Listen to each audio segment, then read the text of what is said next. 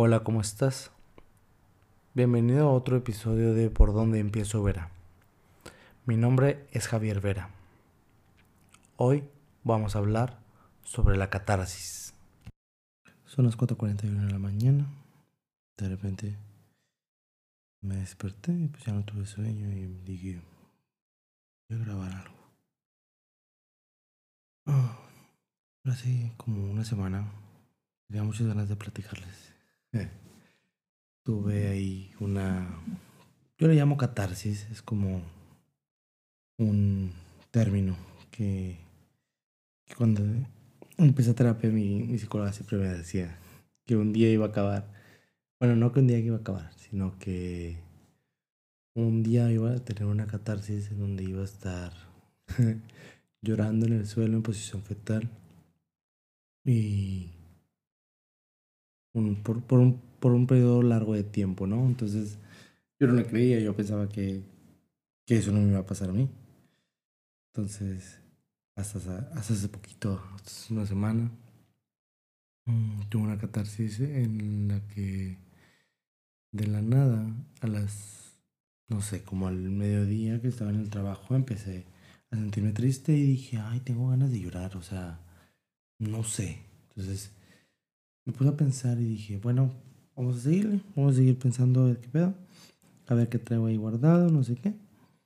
Entonces, para cuando acordé, ya había acabado mi, mi jornada laboral, me vine para mi casa y eh, dije, no, pues déjame lavar los trastes porque tenía unos trastecillos sucios ahí en, ahí en el fregadero. Entonces fue de que empecé a lavar trastes y me acuerdo de una canción que se llama All I Ask de Adele. Entonces me pongo a cantarla. Yo así como señora, dejada lavando trastes, cantando la jazz de él, no sé qué. Entonces, eh, y empiezo a llorar y fue de que, ah, chinga, está bien raro este pedo. Bueno, pues ya que estoy en mood, vamos a aprovechar, ¿no? Claro que sí. Entonces puse mi playlist, tengo un playlist que armé hace como tres años que es para llorar ahí en Spotify. Y pues empecé con Hola Jazz, claro que sí, la, la puse a reproducir en la televisión en el Spotify y ya. Empecé. No, hombre, parecía piche agua ahí eh, fluyendo, no manches. Duré dos horas y media, más o menos. eh, ahí en pleno llanto tendido, como si el muerto estuviera enfrente de mí. O sea, no, no, no, estuvo muy, muy, muy padre, la verdad. Porque tenía años, años sin llorar y tantas cosas que saqué, o sea era básicamente todo lo que traía cargando desde hace mucho tiempo. O sea, eh, en lo que estaba llorando le marqué a mi mejor amiga y le digo de que, oye, me siento muy triste. Y yo estaba llorando, obviamente. Entonces me dice, voy para allá. Claro que ella se dejó venir eh, de volada. Entonces yo estaba pensando de que, ¿por qué? O sea, ¿por qué me pasó esto? ¿Por qué me pasa esto a mí? Entonces como que reprochando, como que recordando cosas que habían pasado en, aquel, en, en mucho tiempo atrás. O sea, yo estaba recordando de cómo fue mi relación más, más, más fea, que, que fue hace como 10, 11 años, en 2009. Eh, fue una relación muy, muy, muy tóxica que me marcó muy feo. Cómo fueron los tratos de, de mis papás, de mis hermanos, de la gente que estaba a mi alrededor, de cómo cómo se me había tratado en aquel momento y yo no podía, o sea, yo, yo estaba triste, o sea, estaba muy triste por todo eso que yo había permitido, que todo eso que yo tenía el poder de cambiarlo, pero no lo veía. Me explico. Entonces, entendí muchas cosas, entendí que, que no podemos dar lo mismo que, que la gente, o sea, que la gente está pidiendo. No podemos dar todo lo que la gente nos pida no podemos eh, darles más de lo que nos damos a nosotros. Tenemos que marcarnos como prioridad y entender que ellos hacen gente, y ellos hacen cosas y nosotros decidimos si nos afectan o no. No hay que darle tanto poder a la gente para influir en nuestras decisiones y, nuestras, y en nuestras vidas. Podemos em, empezar a aprender a dejar que las cosas fluyan y que lo, lo que los demás hagan no está, no está dentro de lo que yo pueda controlar entender que que nosotros hacemos cosas y si le cae bien a la gente o si no le cae bien a la gente ya es problema de ellos. Obviamente, obviamente siempre tratando de no perjudicar a terceras personas con tus actos, o sea, siempre, siempre estar consciente de que pues lo que estás haciendo es por ti y no para dañar a los demás. Cuando el enfoque es dañar a los demás, obviamente creo que ahí estamos teniendo un problema y que debemos evitar hacerlo. Pero sí, o sea, es muy importante eh, ese punto de, de evitar dañar a los demás. Entonces, yo con esto del... O sea, todo lo que estaba pensando, yo le decía a Lupe de que, oye, es que se me hizo esto y esto y esto, y yo, y yo no soy bueno, yo no soy malo, le decía, yo no, yo no soy malo, yo no soy la persona que, que busca hacer daño, yo no, pues, yo no pensaba, yo no trataba de, de aprovecharme de la situación, no al contrario, le digo, yo, yo en aquel entonces yo solo quería una persona para amar, o sea, yo, yo amaba mucho a esa persona y, y no es justo cómo se me trató y no se vale y, o sea, todo el reproche que traía ahí guardado. Y yo decía de que, y luego, o sea, mi familia esto y esto y esto, mis amigos esto y esto y esto, le digo, estoy harto de, estoy harto de yo entregar mucho y que los demás, o sea, no, no ver nada en, como quien dice, no, no veo nada de vuelta y y digo, ok, yo entrego mucho, o sea, yo soy mucho y por eso entrego mucho. Y trato de, de ser proveedor y trato de que si te falta algo te lo doy. Me explico, o sea, trato de, de apoyar siempre de la manera en que, en que, dentro, que, esté dentro de mis manos, de mis posibilidades. Entonces, porque así se me educó, porque a mí siempre me dijeron cuando estaba chiquito de que, oye, eh, tú eres hombre, eres proveedor, entonces tú, el hombre provee alimento a la casa, ¿me explico? Entonces, pues ese es el chip que traigo. Mm, he estado también de que le decía, oye, es que, por ejemplo, voy con mis amigos y yo soy el único que va, nadie viene para acá, bla, bla, bla. O sea, es como que yo siempre entrego mucho y yo siempre, por ejemplo, si tú me dices, ah, pues ven a la casa, yo voy a ir a tu casa, voy a tu casa y tú vas a pagar el pedo, me explico, voy a tu casa y tú vas a pagar el cenar, pues, voy a hacer lo posible porque tú estés cómodo. Cuando digo, pues, no, güey, o sea, se supone que en una amistad debes entregar lo mismo que recibes. O no lo mismo que recibes, porque las otras personas no son tú y no van a entregar las cosas de la misma manera en que tú lo haces. Pero sí tienes que entender de que, pues, uno da sin necesidad o sin estar fijándose en que va a recibir algo a cambio. Pero sí hay que estar conscientes de que no, no siempre se da todo. O sea, no debe de dar todo de un, jalón. Porque al final de cuentas vas a querer. Todos, todos queremos algo. Todos queremos algo de alguien. Todos buscamos hasta cierto punto el, el recibir de vuelta algo. ¿Me explico? Ya sea atención, ya sea, no sé, güey, o sea, ya sea algo, algo material, algo, no sé, un agradecimiento, pero siempre esperamos algo de alguien. Mm, es muy raro la gente que hace algo sin, sin esperar algo de, de, vuelta. Entonces, eh, yo me di cuenta de que pues soy, soy proveedor y sí, trato de, de aportar siempre, de apoyar y esto y lo otro. Y me di cuenta que también me conformo, o sea, no me conformo solo con, con, con la atención. O sea, me gusta que me den atención. Y está bien. Y lo entiendo. Y digo, ok, ¿hasta dónde quieres esa atención? ¿Cuánta atención necesitas? Me explico. Entonces ya, ya que lo identifiqué, ya puedo medirlo. Ya puedo decir, ok, hasta aquí está bien. Ya si me paso de esto, ya es, ya, ya, ya es mucho pedir. O ya no, ya no es lo correcto. ¿Me explico? Entonces, estoy ya aprendiendo por fin eh, ese, tipo de cosas.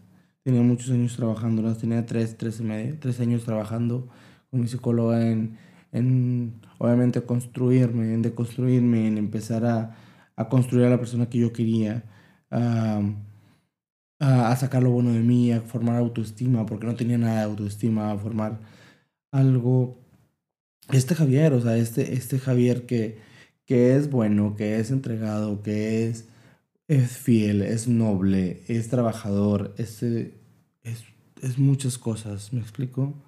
Y yo no lo veía. Yo solo veía, o sea, yo me veía literalmente como si fuera una persona, una persona X, me explico. Cuando lo que te dicen los libros es, tú eres la persona más importante de tu mundo, de tu mundo, me explico. Entonces, como la persona más importante de mi mundo mm, no va a tener la importancia que se merece, me explico. Entonces, ahorita necesito, estoy tratando de darme la importancia que merezco, estoy tratando, estoy como que empezando a hacer real todo lo que había pensado. Estoy empezando a, a creer en mí, estoy, estoy creándome, estoy modificando situaciones de mi vida que no me gustan, que si Perenganito, este, eh, no, no sé, anda con la novia, no sé qué, ah, bueno, pues se va con su novia, o sea, si no, quiere, si no me quiere ver, que no me vea, si no quiere, si no quiere venir, que no venga, me explico. Ya no es como antes de que, ah, me, me sentía, me sentía súper mal porque, porque tal persona me, me, dijo que iba a venir y, y no vino, porque me cambian los planes de, de, de, la noche a la mañana, o porque no, las cosas no están dentro de mi control, me explico. Ahorita ya es como que, ah, ya. Ah, pues ni modo, no, no pudo, no, pues no pudo, o no quiere, pues no quiere. Ya no es como, como que a huevo ese niño chiflado de que quiere, quiere las cosas en el momento porque quiere y por sus huevos, ¿me explico? Porque si era. Ahorita ya es una persona consciente que, que sabe que cuando tiene algo es porque se lo merece, que no es porque se lo están regalando, que es porque está trabajando por ello, que está luchando por ello constantemente. Siento que estoy creciendo. Ahora, ahora sí me estoy dando cuenta que estoy creciendo muy rápido y que, esto, que el tiempo se me está yendo. Otra de las cosas que, que pasaba de, por mi cabeza en aquel momento de la catarsis estaba, o sea, yo veía a mis sobrinos y veía que mis sobrinos están creciendo. Y que a mí se me habían pasado en blanco muchos años, que no me acordaba cuando, o sea, que no me acordaba de ciertas cosas que, que pasaban cuando los niños estaban chiquitos. O sea, mi sobrino más grande tiene, va a cumplir siete años y yo, no, o sea, yo siete años de mi vida los, los tenía reprimidos y digo, madres, güey. Y ellos siguen creciendo y ellos siguen pensando que la vida es fácil y siguen pensando que todo es bonito y siguen pensando que, que nunca va a faltar, van a faltar las personas. Y no. Ellos, ellos son inocentes, están, están creciendo, están en una etapa muy bonita y nosotros pensando, o sea, nosotros prácticamente están haciendo todo lo posible porque a ellos no les falte nada. Y uno sin aprovechar cada momento que vive y uno sin aprovechar que, que cada momento que está pasando en este preciso instante es el único momento que vas a vivir en ese preciso instante, me explico. Y que no vas a, y que no se va a repetir. Y que si no le dijiste que lo querías, en el momento que, que sentías que lo querías, ya no lo vas a poder decir. Porque solo tenemos una oportunidad. Solo en esta vida solo es una oportunidad para hacer las cosas. Y es muy difícil. Es muy difícil recordar, recordar y ver cómo las cosas van pasando y decir, no mames, no pude hacer nada. No mames, eh, ya tiene siete años y yo no, o sea, yo no me acuerdo cómo era cuando tenía tres años o dos años o me explico. Tenía, tenía ese, ese issue de que no me acordaba de muchas cosas y decía, güey, ¿por qué? ¿Por qué no aproveché en aquel momento ese pedo? O sea, a mí no me gusta, ah, yo no soy una persona de arrepentirse de, por no haber hecho las cosas, yo las hago y yo entrego y yo, yo proveo y yo doy y yo me explico, o sea, trato siempre de, de aportar. Pero para mí, era muy difícil, me explico. Ahorita que estoy viendo las cosas para mí, por mí, y al final, al final son, son cosas que me van a hacer crecer a mí. Digo, madres, tengo que aprender a aprovechar estas situaciones o estos momentos en los que, en los que, pues valen la pena, ¿no? Vale la pena recordar, vale la pena eh, dedicarles tiempo, dedicar eh, esas memorias, ¿no? y aprovecharlos porque no sabemos qué puede pasar mañana. Entonces, mm, me arrepentí mucho, sufrí, lloré, Pero me siento muy tranquilo, me siento muy tranquilo porque al fin pude entender qué era lo que estaba pasando, qué era lo que me mantenía en, en este estado emocional medio raro, raro, en donde era un literal, podría decirse un zombie, en el que nada más trabajaba, casa, trabajaba, casa, y luego fin de semana, amigos, y así. Y era un descontrol total. Ahora me acuerdo de todo, tengo ganas de acordarme de todo, tengo ganas de, disfrutarlo. Tengo ganas de que si el día de hoy no me siento a gusto y no quiero ver a nadie, me quedo en mi casa y me quedo en mi casa, me explico. Tengo ganas de que si el día de mañana se me antoja, ¿sabes qué? Oye, vamos a hacer esto, ah, vamos y lo hacemos, me explico. Tengo ganas de eso. Tengo ganas de, de ver a mis sobrinos crecer y aprovechar cada momento y todo lo que dicen y todas las, las ocurrencias que te puedan tener. Tengo ganas de decir a la gente que amo que la amo, que son importantes. Tengo ganas de, de no pensar más en, en, el que, en el año que se hizo y ser más consciente en el perdón y decir, ¿sabes qué? Puedo seguir adelante. Puedo, puedo perdonarte a pesar de que me hiciste daño puedo, quiero amarte, me explicó, porque, o sea, una cosa es, y siempre, lo, siempre se lo digo a mis amigas, de que una cosa es lo que te imponen hacer y otra cosa es lo que tú decides hacer, me explico. Entonces, yo últimamente he estado pensando mucho en el amor consciente, en el amor que yo elijo tener por ciertas personas, ¿me explico? Entonces, eh, yo digo, pues sí, a mí me habían inculcado, por ejemplo, algo que yo que yo renegué hasta cierto punto fue el amor a la familia, que, te lo, que era, que hasta cierto punto es impuesto, ¿me explico? Entonces yo dije, ok, si el amor a la familia es impuesto, pues yo puedo, puedo elegir tenerlo o no tenerlo. Y la neta, yo decido tenerlo mil veces. Yo prefiero, a pesar de las situaciones a pesar de las cosas que pasaron, sin juzgar, decidir amarlos, ¿me explico? porque no nos, no nos hubieran llevado por el camino que, que, que nos hubieran llevado, o sea, no nos hubieran llevado a donde estamos ahorita de no haber sido por ellos, porque la única, la única persona que más te puede conocer son sus papás. Obviamente hay casos muy extremistas en los que, en los que ni siquiera los papás te quieren, pero bueno. Este, acá en este caso sí, se supone que sí me quieren, ¿verdad mamá? Nah, no es cierto. Entonces, yo elijo el, el quererlos, el ser consciente de que, ok, güey, o sea, los vas a querer porque los vas a querer, me explico, porque quieres quererlos, no porque se te impuso o no porque a huevo tenga que hacer las cosas. Entonces, eh, aprendí que es decisión, que es el, el estar consciente de que quiero hacerlo, de por qué lo quiero hacer, me explico en, en cuestión de, los, de la familia, en cuestión de los amigos, en cuestión de todo es que quieres hacerlo. Entonces, creo que, que es todo lo que quería contarles. A veces me da mucho miedo.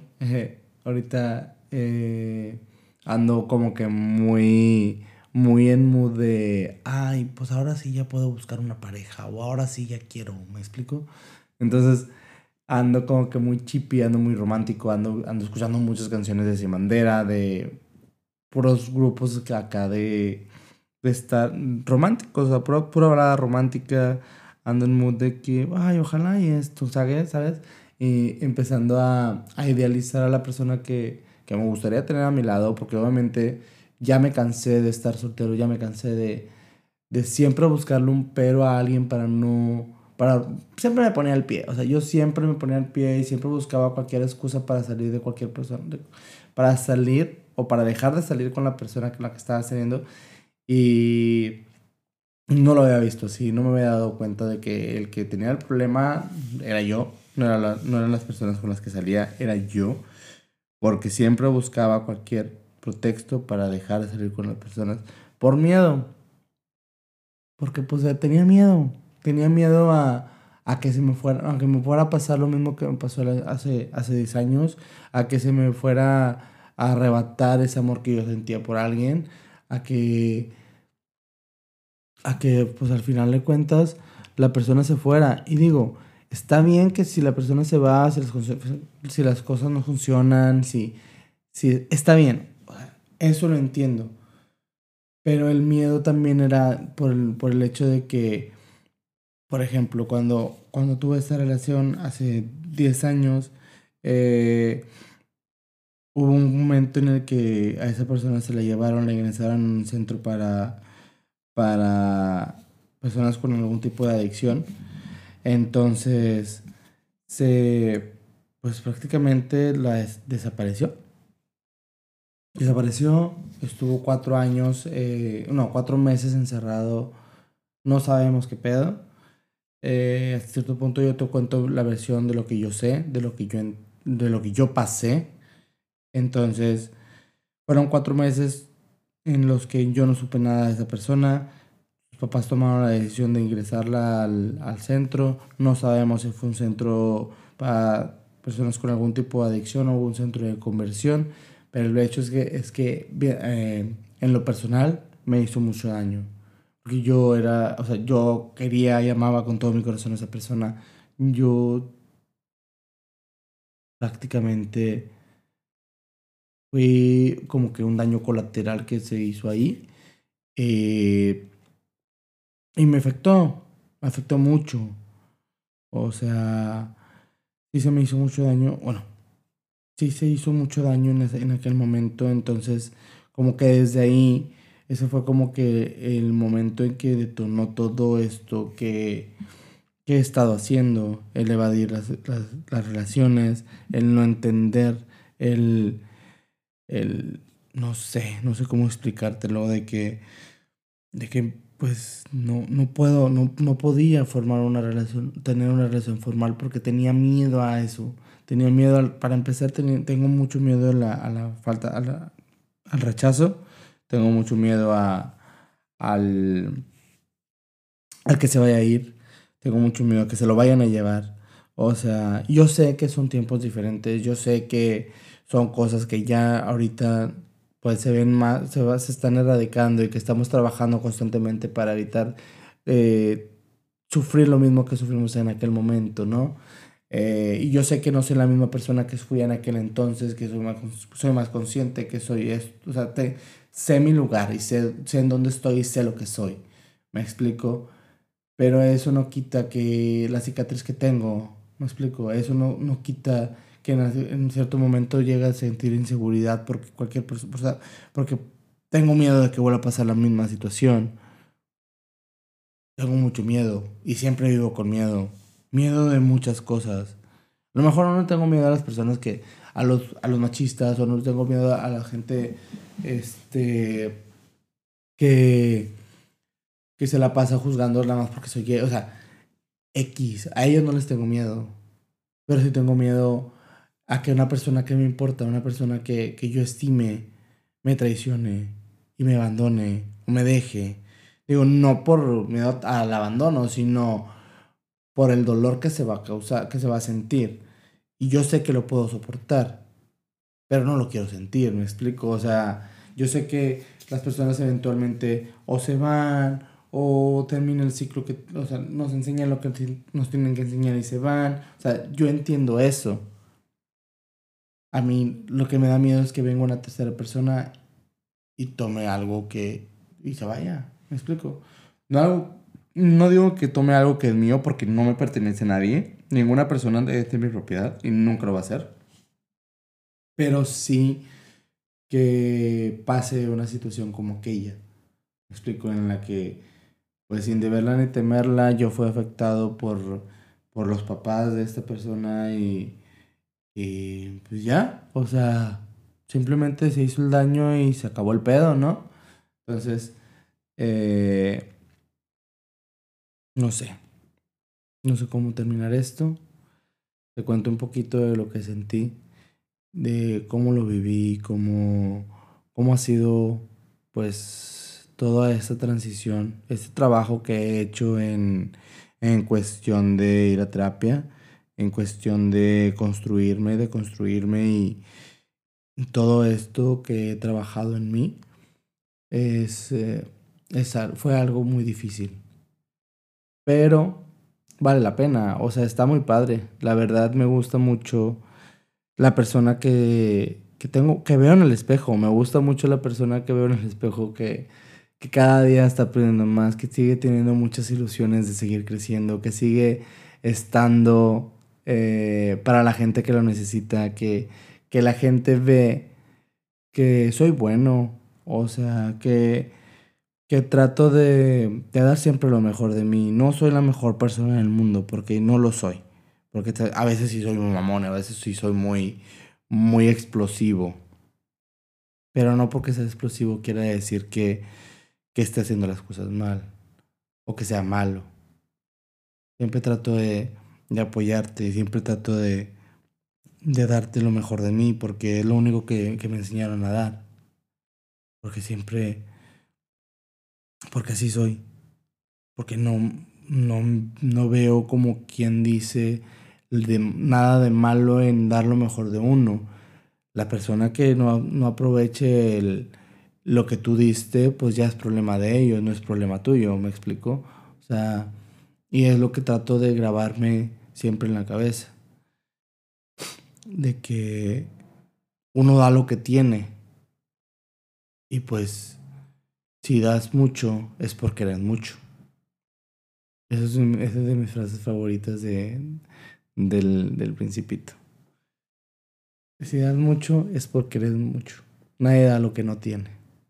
Entonces, creo que otra de las cosas que he aprendido es el dejar de de pensar o, dejar de, de, dejar de permitirme que lo que opine la demás gente de mí me afecte o que la aceptación traiga un pedo medio rarillo ahí con la aceptación de que a huevo quiero que, que no quiero sentir el rechazo, quiero que todos acepten y digo, güey, espérame, o sea, no todos te van a aceptar, me explico, no eres moneda de oro para caerle bien a todos. Entonces, puedo lidiar con eso y estoy aprendiendo a lidiar con eso y digo, ok, güey, si, pues, no te quedo bien, pues no, no te quedo bien y se acabó el pedo. O si, o si no va a ser, no va a ser y ya, no pasa nada. Pero pues, ahí la llevo, voy ganando, siento que voy ganando, siento que, que cada día es mejor y cada día crezco y cada día hago las cosas de diferente manera para, para mejorar. Y pues te deseo que en algún momento tú puedas encontrar esa paz, puedas entrar en catarsis. está muy feo, pero está muy bonito a la vez. Es como algo muy bonito, pero feo a la vez. Ah. No, o sea, te lo recomiendo. Te recomiendo que vayas a, terapia, te recomiendo que vayas a... Eh, que busques ayuda si crees que la necesitas o si sientes que no puedes, si sientes que, que la ansiedad cada vez es más grande, que si sientes que que tus problemas o las situaciones que estás viviendo son difíciles y tú no, puedes, tú no crees que tengas la fuerza para poder sobrellevarlos, busca ayuda. Ya en estos momentos ya creo que es importante tener a tu, a tu psicólogo de cabecera eh, con un, es como tu safe zone, o sea, tu zona segura en donde tú puedes platicar lo que tú quieras, todo lo que te esté pasando por la cabeza, tanto malo como bueno, y que esa persona te va a guiar o te va a tratar de, de empujar por un camino en el que tú llegues a la conclusión, a una conclusión de lo que traes y que ya decidas tú si te lo quedas o lo, o lo cambias o lo modificas o, o, lo tiras. Entonces, te recomiendo que, te, que trabajes en ti, que trabajes en tu salud mental, porque tan, la salud mental es igual de importante que la física, eh, porque a veces la mente tiene sus cosas y dices, madres, güey, ¿por qué, ¿por qué me siento tan mal? ¿Me explico? Entonces, hay que sernos conscientes de que sí es necesario ir a terapia y que sí es necesario eh, trabajar todas las situaciones que se nos han presentado y construirnos a tu gusto. Creo que es todo por hoy. Espero que te haya gustado este capítulo especial de las 4 y media de la mañana. Bueno, ya son las 5 días. de por dónde empiezo Vera.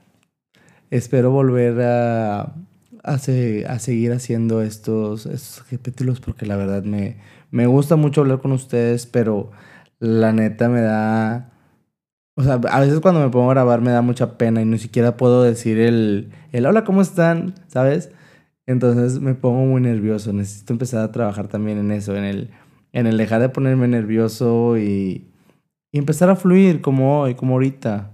O sea, estoy trabajando mucho en, en todas estas cuestiones y, y creo que voy, voy bien y me gusta. Espero que a ti también te guste porque la neta lo hago con mucho cariño, me gusta. Me gustaría que, que tú en algún momento de tu vida puedas llegar a ser eh, lo que tú quieres, eh, a ser libre, a estar a gusto contigo mismo, a no reprocharte nada. Y si te lo reprochas, sea para una crítica, como crítica constructiva y no nada más por el hecho de joderte.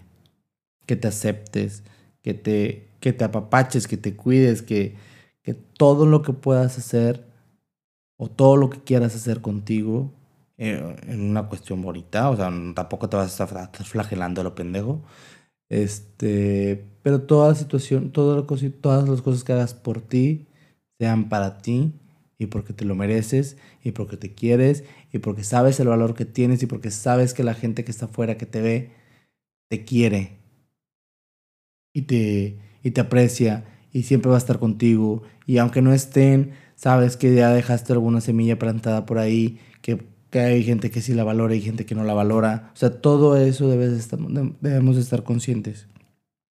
Y te deseo que un día lo estés. Sé consciente. Te quiero.